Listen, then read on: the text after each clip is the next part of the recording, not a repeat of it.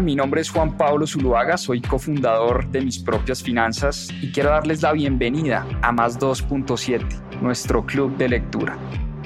Durante 52 semanas leímos un libro todas las semanas y en este club de lectura van a encontrar la conversación de todo lo que aprendimos a través de la lectura. ¿Por qué más 2.7? En la región se leen menos de 2.7 libros al año y es una estadística que queremos combatir. Disfruten esta conversación y este aprendizaje que tuvimos a través de los libros. Bienvenidos. Muy buenas noches. Muchas gracias a todos los que se conectan a nuevo capítulo del Club de Lectura. Feliz, feliz de estar acá nuevamente con ustedes compartiendo eh, una de mis grandes pasiones. La verdad es que los libros han sido grandes mentores, grandes maestros y los que se conectan todos los domingos eh, ya saben que aquí hablamos de varias cosas, hablamos de emprendimiento, hablamos de economía, hablamos de finanzas, hablamos de historia, hablamos de inversiones, hablamos de mm, biografías de grandes personajes eh, que han tenido, pues, por supuesto, un impacto enorme en la historia de la humanidad. Y lo que queremos compartir acá es eso, es una pasión por los libros, incentivar el hábito de la lectura. Para mí no hay nada más apasionante que leer un buen libro, que aprender y sobre todo aplicar muchas de las lecciones que vemos eh, en los libros que leemos. Les voy a contar un poquito la historia de este libro, o más bien, cómo llegué yo a este libro.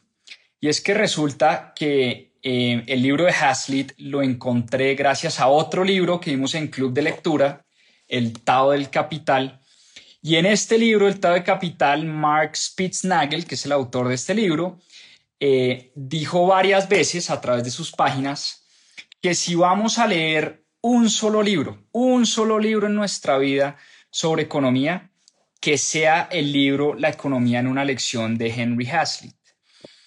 Por supuesto que esta frase me llamó mucho la atención y ese día que leí de palabras de Spitznagel que el único libro que deberíamos leer sobre economía es este de Hazlitt, pues ese mismo día lo compré, lo pedí en Books, en mi librería favorita. Esta camiseta me la regaló la gente de Books. Un abrazo enorme para la gente de Books. Y compré el libro compré el libro porque, como les digo, me llamó mucho la frase, me llamó mucho la atención la frase del libro de, de Spitznagel y pues claramente no me arrepiento un solo segundo de haber comprado este libro fascinante. Es una verdadera joya de economía. Me encantó este libro de Henry Hazlitt. Y les cuento una historia. Este libro fue escrito en 1946. 1946 y desde ese entonces se convirtió en un clásico de la lectura, de la literatura, perdón, económica. Es un libro corto, bacanísimo de leer, porque no es tan, digamos, no es tan yunque como los libros de economía a los que uno está acostumbrados. Eh, los libros de economía tienden a ser gordos, llenos de data, de estadísticas, a veces aburridos. Eh, pues no sino leer a Piketty, está por acá. Miren este mamotreto de Thomas Piketty. Es una vaina como de 3.000 páginas. Eh, a veces uno se aburre leyendo tanta estadística y tanta cifra. Pues no, este libro de Hazlitt es un libro cortico, 200 y pico de páginas, 220 páginas, que se lee fácilmente en un fin de semana. Y miren el título tan ambicioso que tiene este libro la economía en una lección. Toda la economía, cómo entender la economía en 220 páginas. Creo que es un título supremamente ambicioso, pero desde el primer momento que empecé a leer este libro me cautivó, me cautivó muchísimo. Y voy a empezar por la tesis de Hazlitt. ¿Qué es lo que pretende explicar este libro? Como les digo, este libro pretende explicar en conceptos muy básicos eh, ¿Qué es la economía? ¿Cuáles son esos conceptos más importantes de la economía como el trabajo, la inflación, el salario mínimo, el ahorro, las inversiones, digamos conceptos básicos de economía? Pero sobre todo, el libro pretende explicar que muchas ideas erróneas se han engranado hoy en la economía política que ponemos en práctica o que ponen generalmente los gobiernos en práctica. Y dice Hazlitt que el objeto de la economía, digamos, el objeto de la ciencia económica em, es percibir y entender no solo las consecuencias primarias e inmediatas, sino las consecuencias secundarias que toman los economistas y que toman las personas. Por eso, Hazlitt pretende explicarnos cómo las decisiones económicas que toman los gobiernos y que tomamos las personas no solo tienen efectos directos en el corto plazo y con relación a un grupo único de personas, sino que pretenden explicar eh, o tienen efectos sobre toda la, toda la población, sobre el grupo general, sobre toda la colectividad, pero además tienen efectos también en el largo plazo.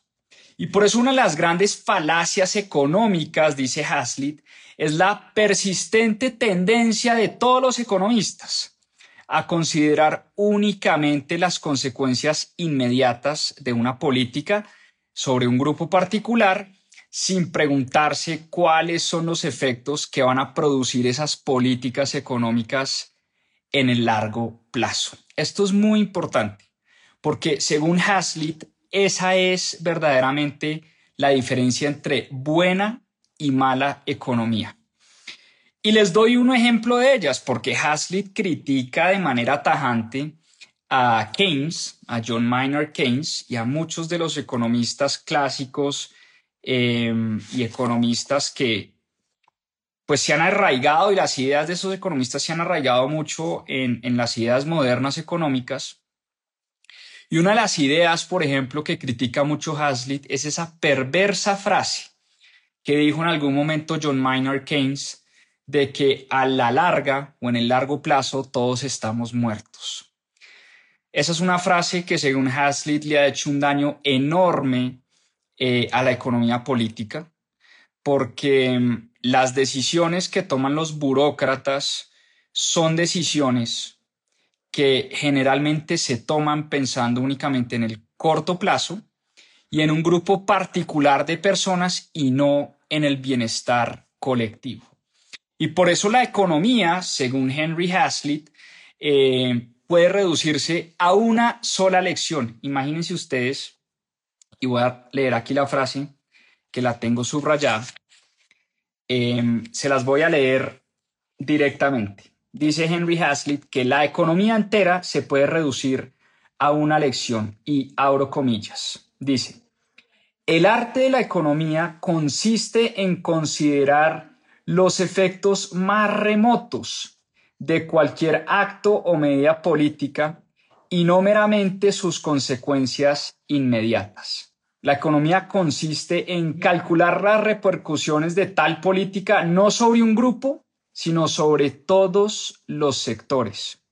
Repito, la economía consiste en calcular las repercusiones de tal política no sobre un grupo, sino sobre todos los sectores.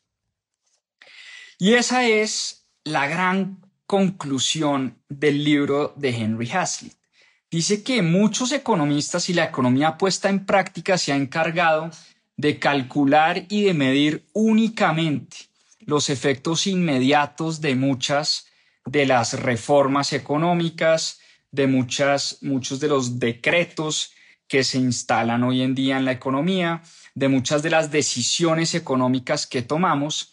Y por eso es, una de las gran, es uno de los grandes errores no tener en cuenta que esas, que esas eh, decisiones económicas y políticas tienen efectos en el largo plazo y tienen efectos sobre toda la colectividad, no sobre un grupo particular de personas. Y por eso a través del libro, Henry Hazlitt da varios ejemplos de varios de estos sofismas económicos eh, que nos ayudan a entender por qué, por qué la economía se trata no solo de tener en cuenta las decisiones del corto plazo, sino también de los efectos que tiene en toda la población. Y vamos a varios de estos ejemplos que son fascinantes. El primero que da Henry Hazlitt es el ejemplo del sofisma de la impresión de dinero. Y yo creo que este libro también nos ayuda a entender en dónde estamos parados y tiene mucho que ver con lo que estamos viviendo hoy, en el año 2023, en nuestra economía. Aun cuando este libro fue escrito en el año 1946, muchas de las lecciones que acá nos explica Haslitz nos ayuda a entender por qué estamos lo que estamos viviendo hoy en día. Y uno de estos sofismas es, como les digo, la impresión de dinero. ¿Qué dice Haslitz sobre la impresión de dinero? Haslitz dice que uno de los sofismas, una de las creencias de la gente es que disponer, para disponer de dinero, basta únicamente con imprimir billetes. Y esa es una ilusión monetaria. Creemos que somos más ricos porque tenemos más billetes, sin importar si esos billetes tienen el mismo poder adquisitivo. Fíjense qué importante esta lección de Haslitz. Muchas veces creemos que porque tenemos más dinero, porque nos aumentan el salario o porque el mismo gobierno aumenta el salario mínimo, hace creer a la gente que la gente tiene más dinero. Pero dejamos de un lado que ese dinero tiene un poder adquisitivo. Y la simple inflación, que la inflación no es otra cosa que la mera creación de oferta monetaria en la economía y la emisión de más dinero, hace que perdamos poder adquisitivo. Entonces, necesariamente cuando el gobierno aumenta, por ejemplo, el salario mínimo, eh, que el salario al final es el aumento de un precio, eso pareciera ser como si se creara más demanda. Pero dice Henry Hazlitt que es uno de los grandes engaños eh, y uno de los grandes sofismas de la economía, creer que porque hay más dinero circulante y porque se han impreso más billetes, entonces somos más ricos. Entonces hay un mundo de personas que termina engañada creyendo que tiene más riqueza, pero al final tiene más dinero. Y hay una enorme diferencia entre dinero y riqueza. Dinero es lo que utilizamos para intercambiar bienes y servicios, para resguardar valor, pero si ese dinero que utilizamos en nuestra sociedad cada vez tiene menos poder adquisitivo, quiere decir que cada vez somos, más, somos menos ricos cada vez estamos destruyendo más riqueza. Por eso es un gran sofisma y es un gran engaño creer que aumentando la oferta de dinero se aumenta la productividad y se aumenta la riqueza en la población. Vámonos a otro sofisma. Vámonos a otro sofisma y es el sofisma de las obras públicas. Otro de los grandes sofismas, dice Hazlitt, es que em, basta que el gobierno gaste más para superar alguna deficiencia económica o alguna situación económica difícil. Cuando la economía entra en problemas, hay muchos personajes que abogan por la intervención estatal, la intervención del gobierno y el gasto del gobierno en la economía. El problema, y aquí es donde está el gran problema según Hazlitt, es que todo lo que obtenemos del gobierno debe ser pagado de alguna manera. Todo lo que obtenemos, alguien lo tiene que pagar. Cada dólar o cada peso que el gobierno gasta procede necesariamente de más impuestos a los ciudadanos. Entonces, por un lado nos encanta que el gobierno gaste y por otro lado detestamos que nos cobren impuestos. Y ese es otro gran sofisma. No podemos pretender que el gobierno subsidie, que el gobierno gaste, que el gobierno mejore la salud, que mejore la educación, que mejore la infraestructura, si no queremos que nos cobren más impuestos. Son dos cosas que no pueden ir de la mano, no pueden ir de la mano.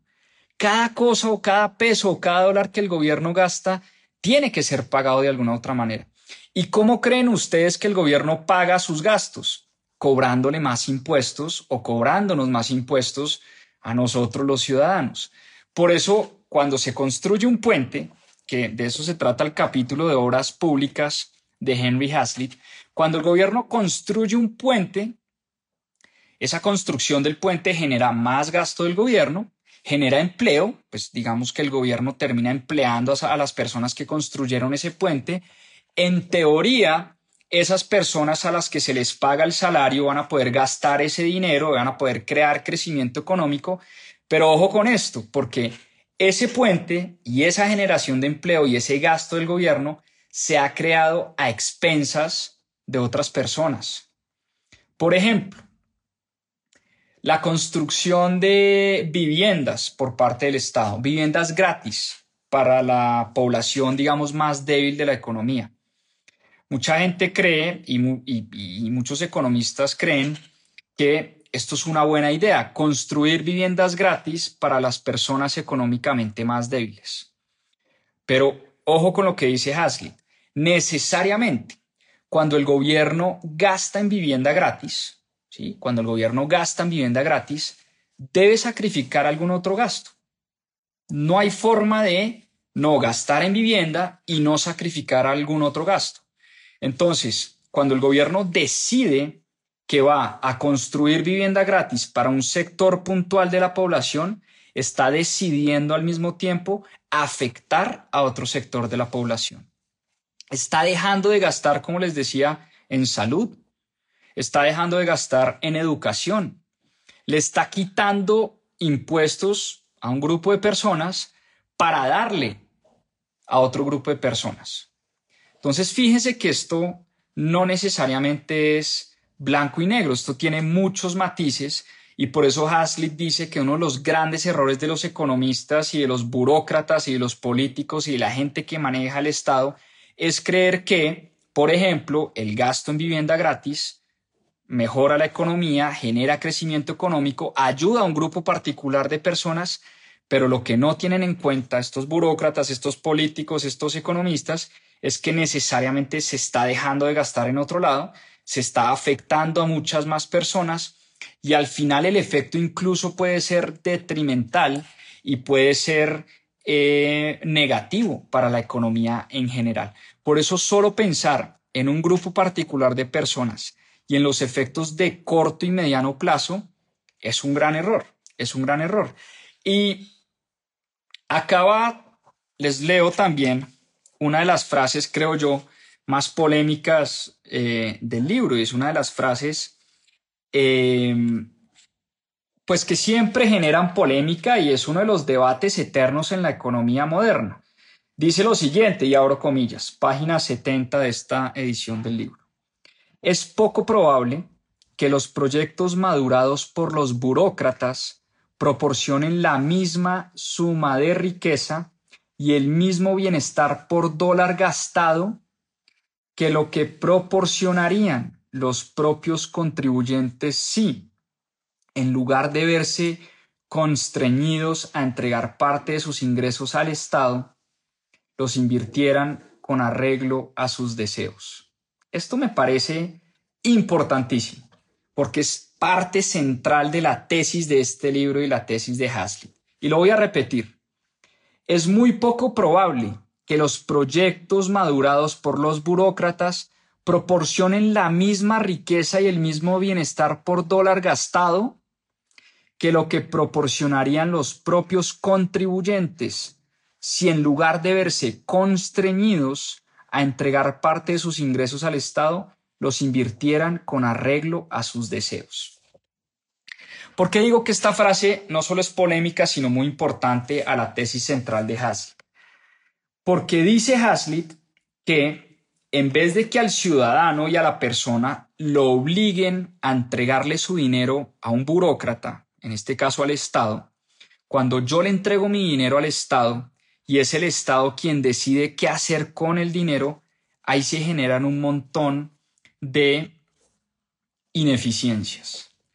Y dice Hazlitt que ese mismo dinero que a mí me quita el Estado, si yo lo hubiera invertido de acuerdo a mis deseos, a lo que yo considero en mi interés particular, puede incluso tener un efecto más positivo en la economía general que lo que proporcionaría el burócrata en términos de riqueza y en bienestar.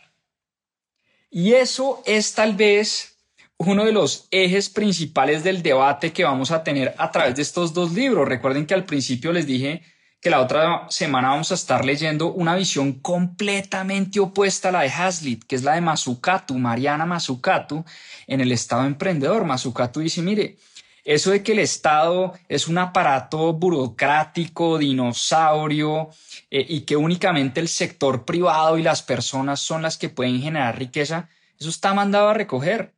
No hay nada más innovador que el Estado, que un buen Estado manejado de manera eficiente.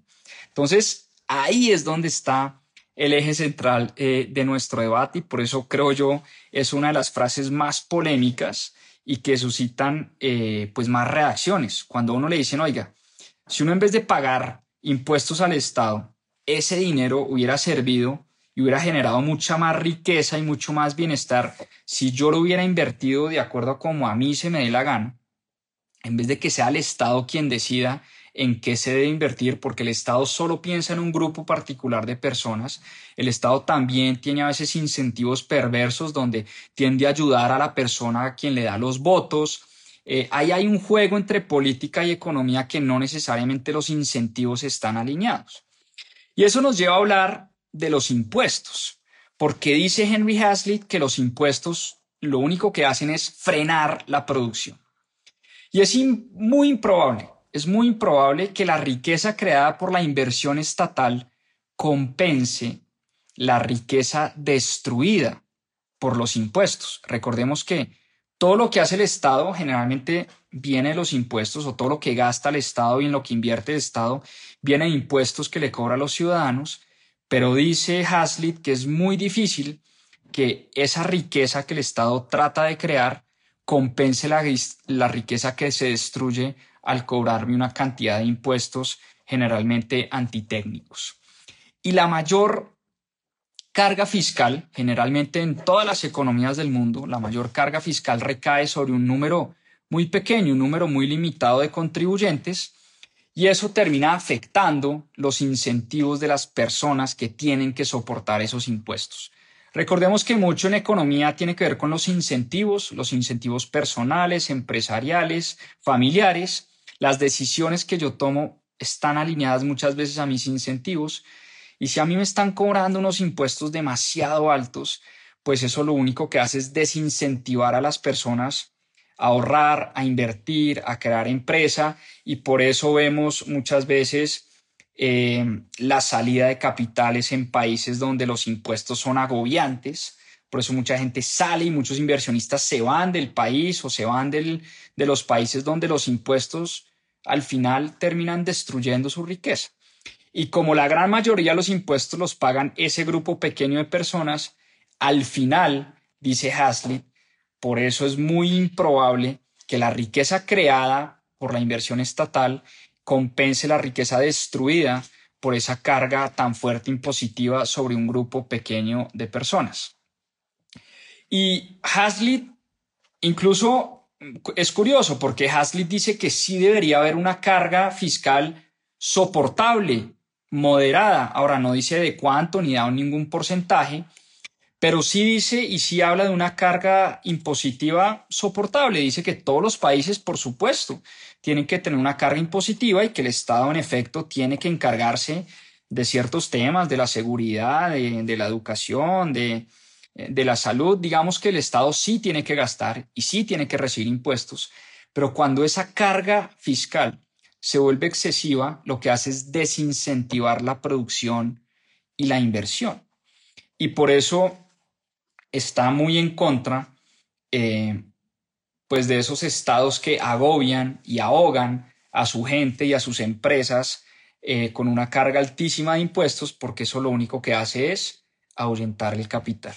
Y eso nos lleva a hablar de otro de los capítulos de Hazlitt, donde habla del crédito.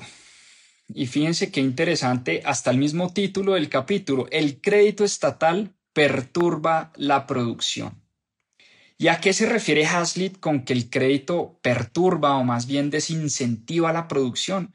Uno creería que entre más crédito se genere, entre más crédito nos ofrezca el Estado, más crecimiento, más abundancia, más proyectos, más empresas. Pero ojo, porque acá hay un tema fascinante eh, y hay una extraña...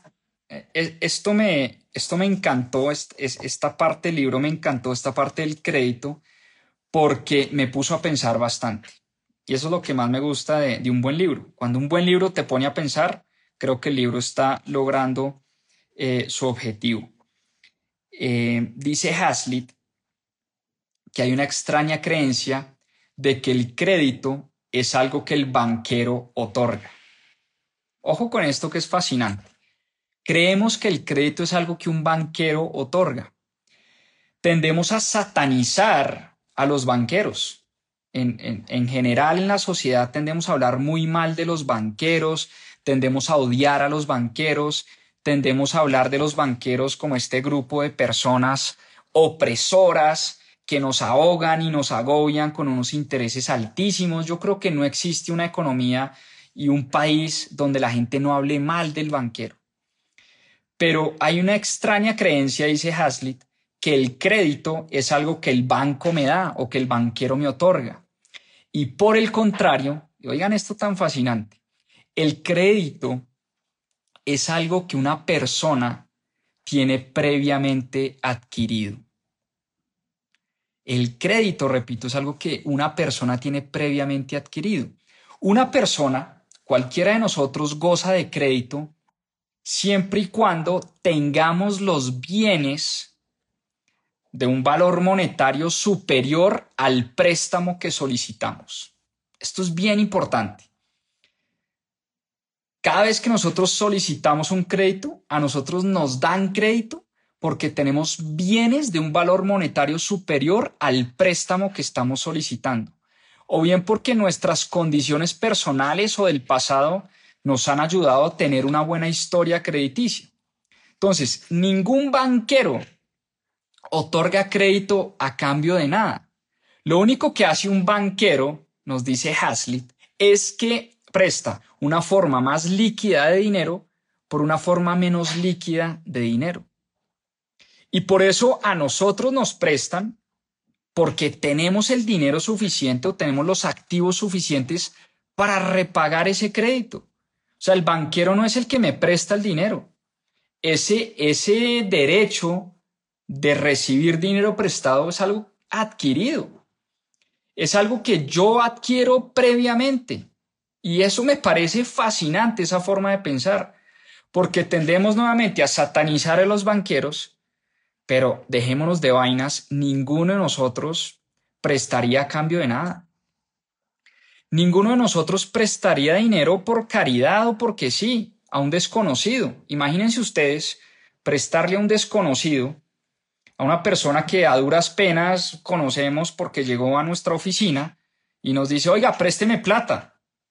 Ok, muéstreme su patrimonio, muéstreme usted qué tiene, muéstreme su colateral y cuénteme usted cómo me va a devolver esa plata que yo le voy a prestar.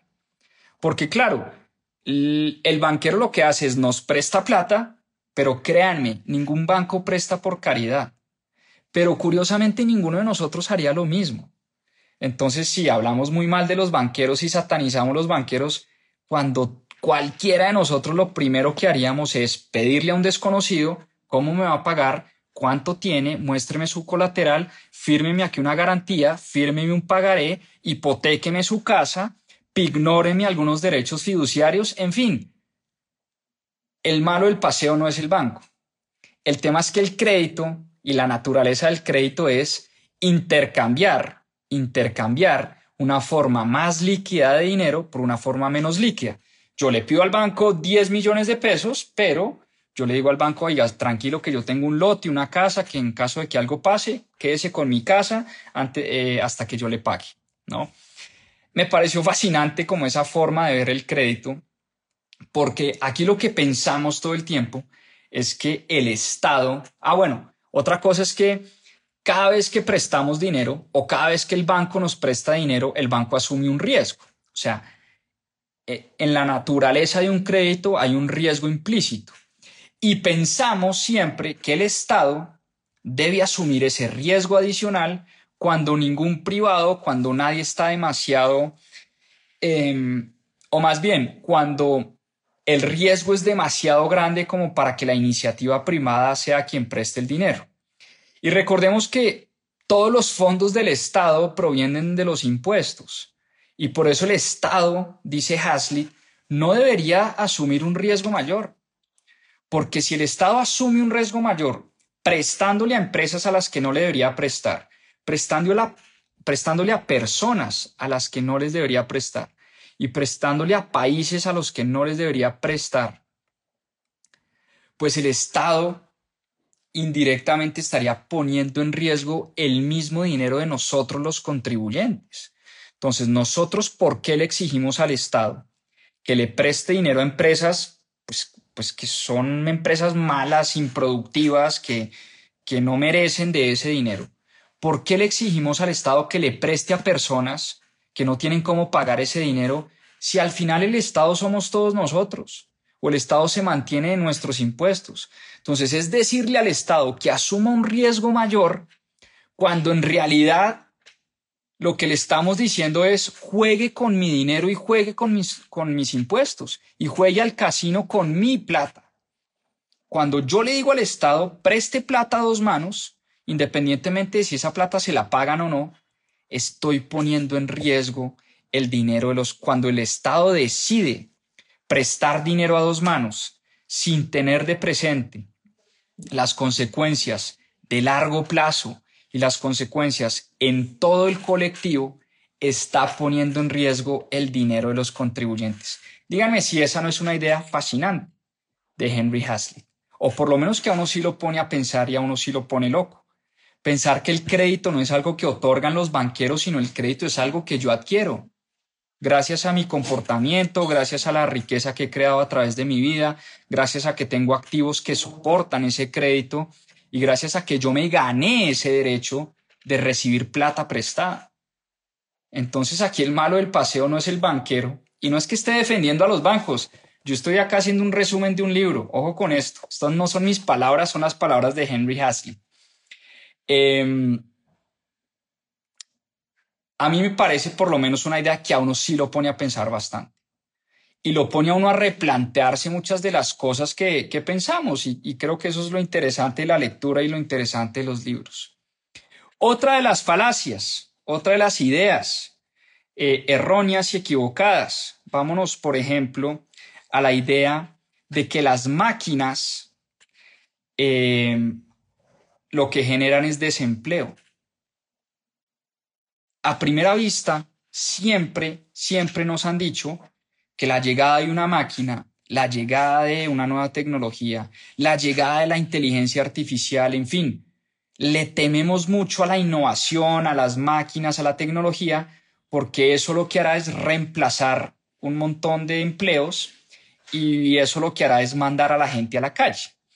Y dice Hazlitt que uno de los errores más comunes es creer que las máquinas generan un gran desempleo. Por el contrario, dice Hazlitt, las máquinas lo que crean es mucha más productividad de la economía. Y las máquinas lo que crean es más riqueza. Lo que genera la tecnología y la innovación y la maquinaria es más riqueza para toda la población.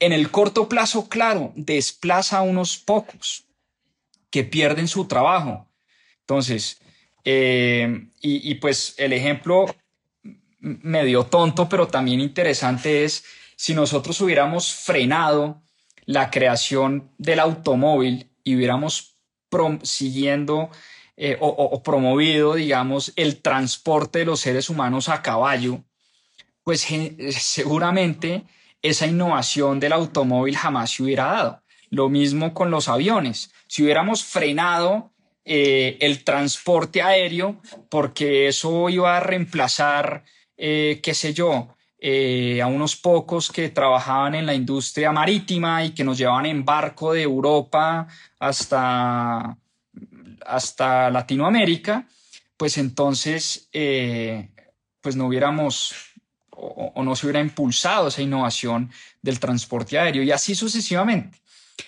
dice Hasley que una máquina si una máquina hace que un producto sea más barato, eh, hace que un producto le pueda llegar a muchas más personas de manera más rápida, eso al final, en el largo plazo, es ponerle dinero a la gente en el bolsillo.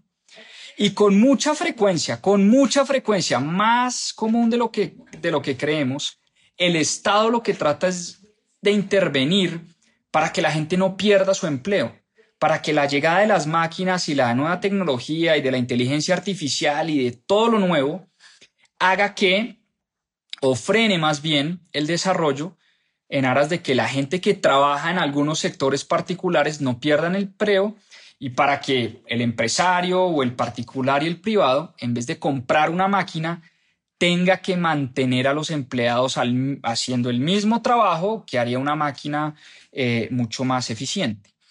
Pero esa es precisamente la falacia de la que habla Hazlitt. ¿Por qué? Porque creer que ayudando a un pequeño grupo de personas para que estas personas no pierdan su empleo, estamos ayudando a toda la economía en general pero en realidad se está destruyendo la riqueza. Porque si una máquina lo que hace es hacer que un producto sea más barato, que mucha más gente lo pueda consumir a un mucho menor precio, eso es ponerle dinero en el bolsillo a muchísimas personas. Claro, se afectan unos pocos que pierden su empleo, pero, pero eventualmente esa generación de riqueza, ese desarrollo económico, ese aumento de la productividad hará que en términos generales la colectividad esté mejor y se genere riqueza. Por eso una y otra vez Hazlitt dice que hay que considerar las consecuencias no solo primarias e inmediatas, sino también las consecuencias secundarias y de largo plazo. Eh, bueno, Debería entonces, la gran pregunta es, ¿debería entonces el Estado intervenir en los precios de las cosas?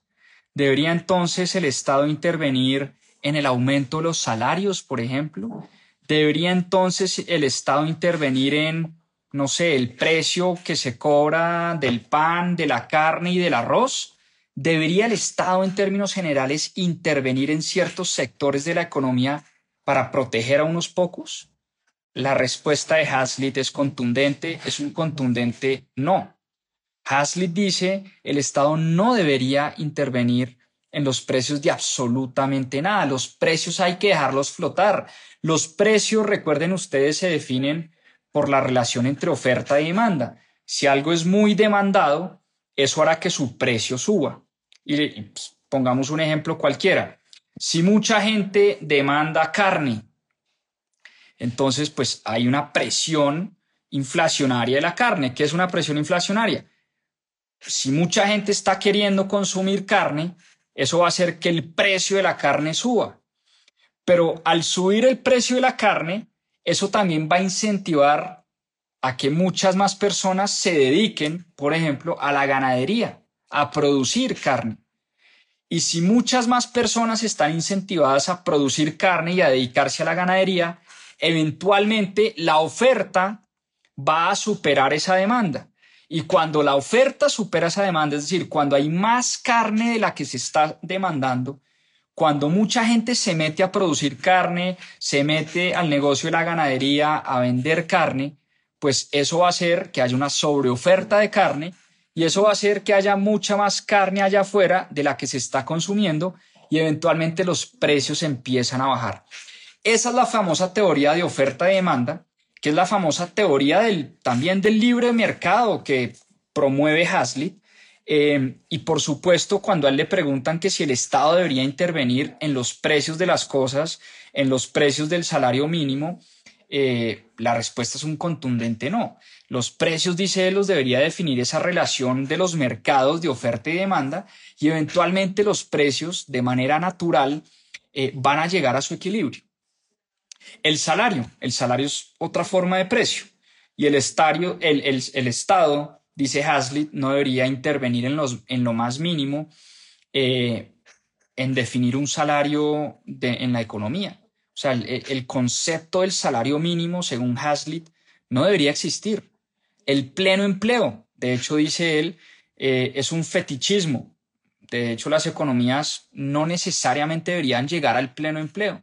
El objetivo primordial de una economía debe ser elevar su producción al máximo. Ese es el objetivo de una economía, elevar la producción al máximo, pues al elevar la producción al volvernos más productivos, eso va a generar más riqueza. Y si se genera riqueza, vamos a estar mejor como sociedad, en términos colectivos.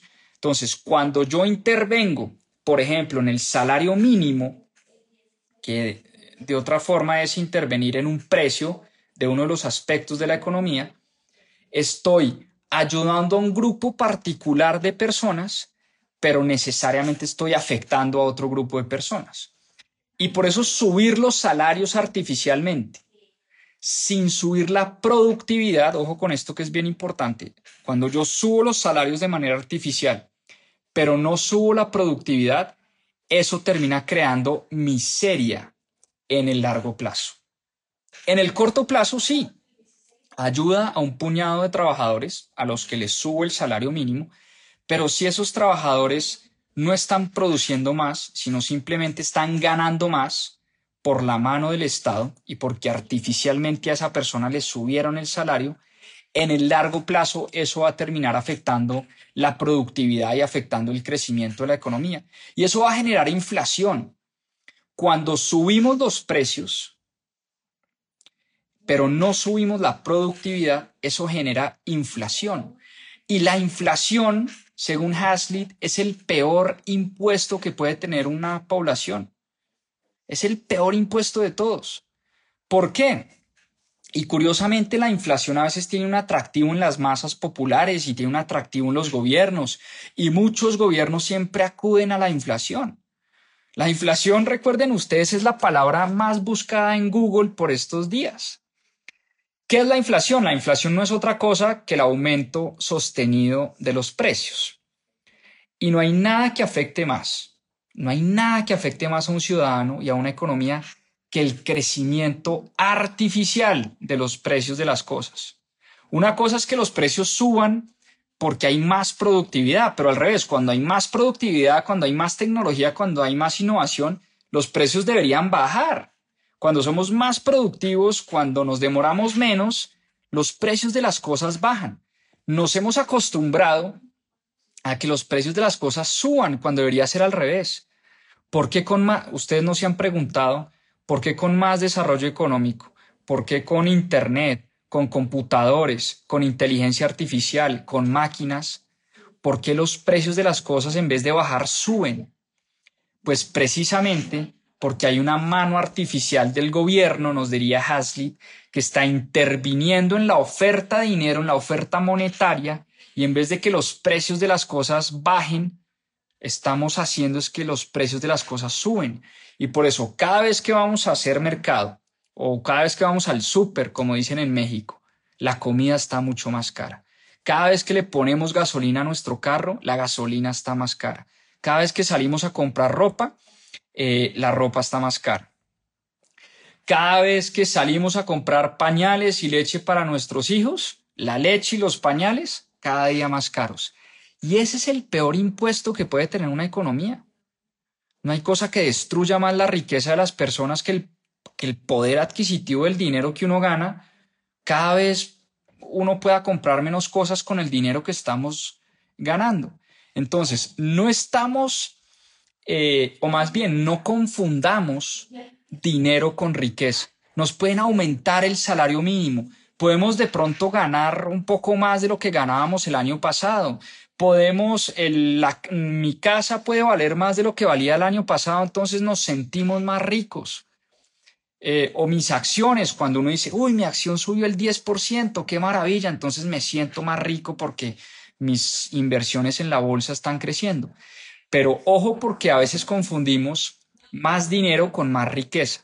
Si ese mismo dinero, esos mismos activos y ese mismo dinero que ganamos, ese mismo salario que nos pagan hoy, no compra las mismas cosas que compraban hace un año, estamos empobreciéndonos como sociedad.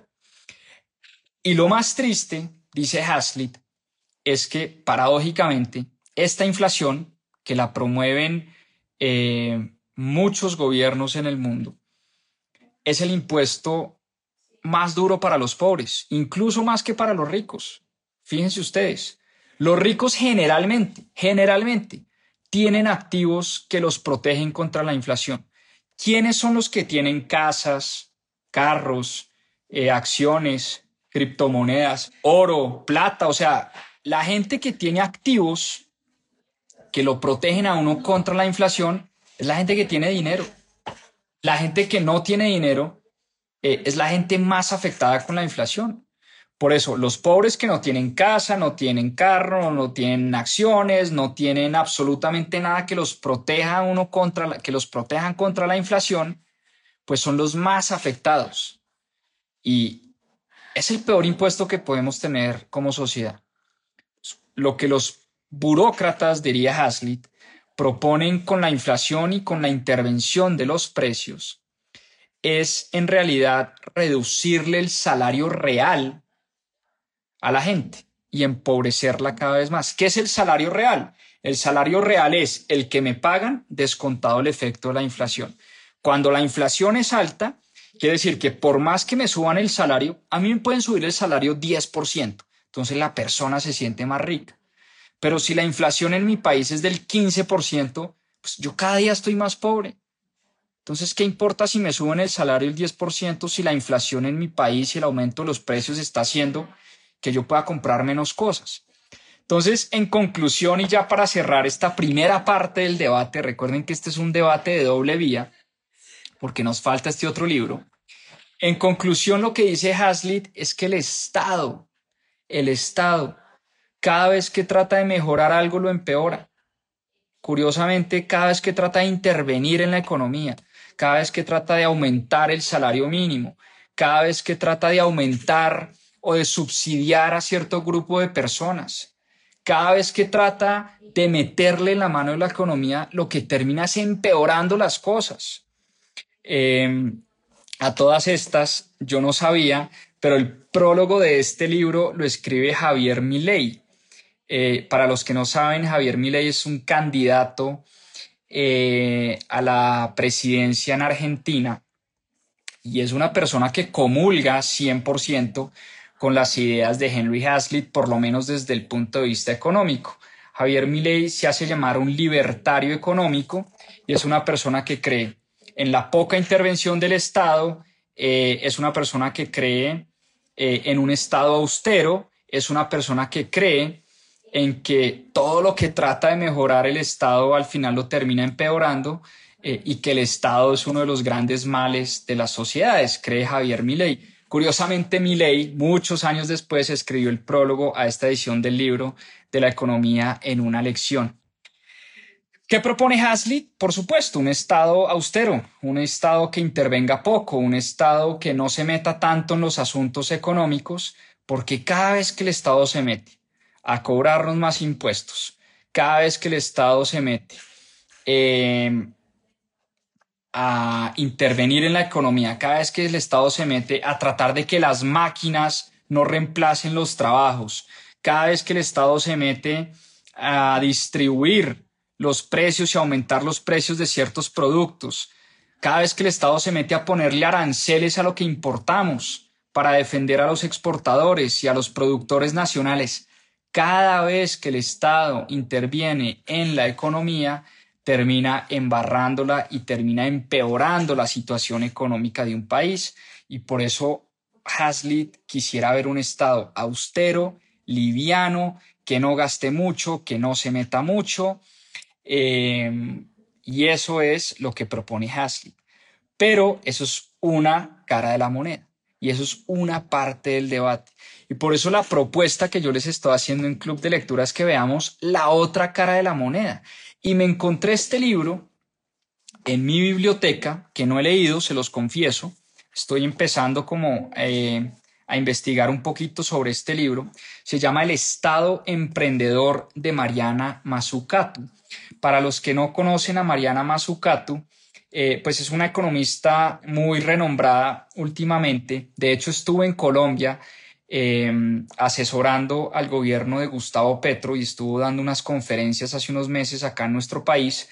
Y Mariana Mazzucato, muy contrario a lo que piensa Henry Hazlitt, cree que el Estado, en vez de ser esta cosa eh, lenta, burocrática, dinosaurio, el Estado ha sido uno de los innovadores más grandes de nuestra historia y que un buen Estado y que esa relación entre eh, sector privado y sector público y la ayuda sobre todo del Estado y la intervención del Estado en la economía puede hacer que se desarrolle eh, la economía. Como les digo, no les puedo hablar mucho del libro porque no lo he leído, estoy apenas empezando hoy en la página 30, pero para la próxima semana tendremos los puntos de vista de Mariana Mazzucato y así tendremos una película un poquito más completa y así ya cada uno podrá reforzar o las ideas que ya tenía o cambiar un poquito de opinión o tener una combinación de las dos o radicalizarse más, en fin,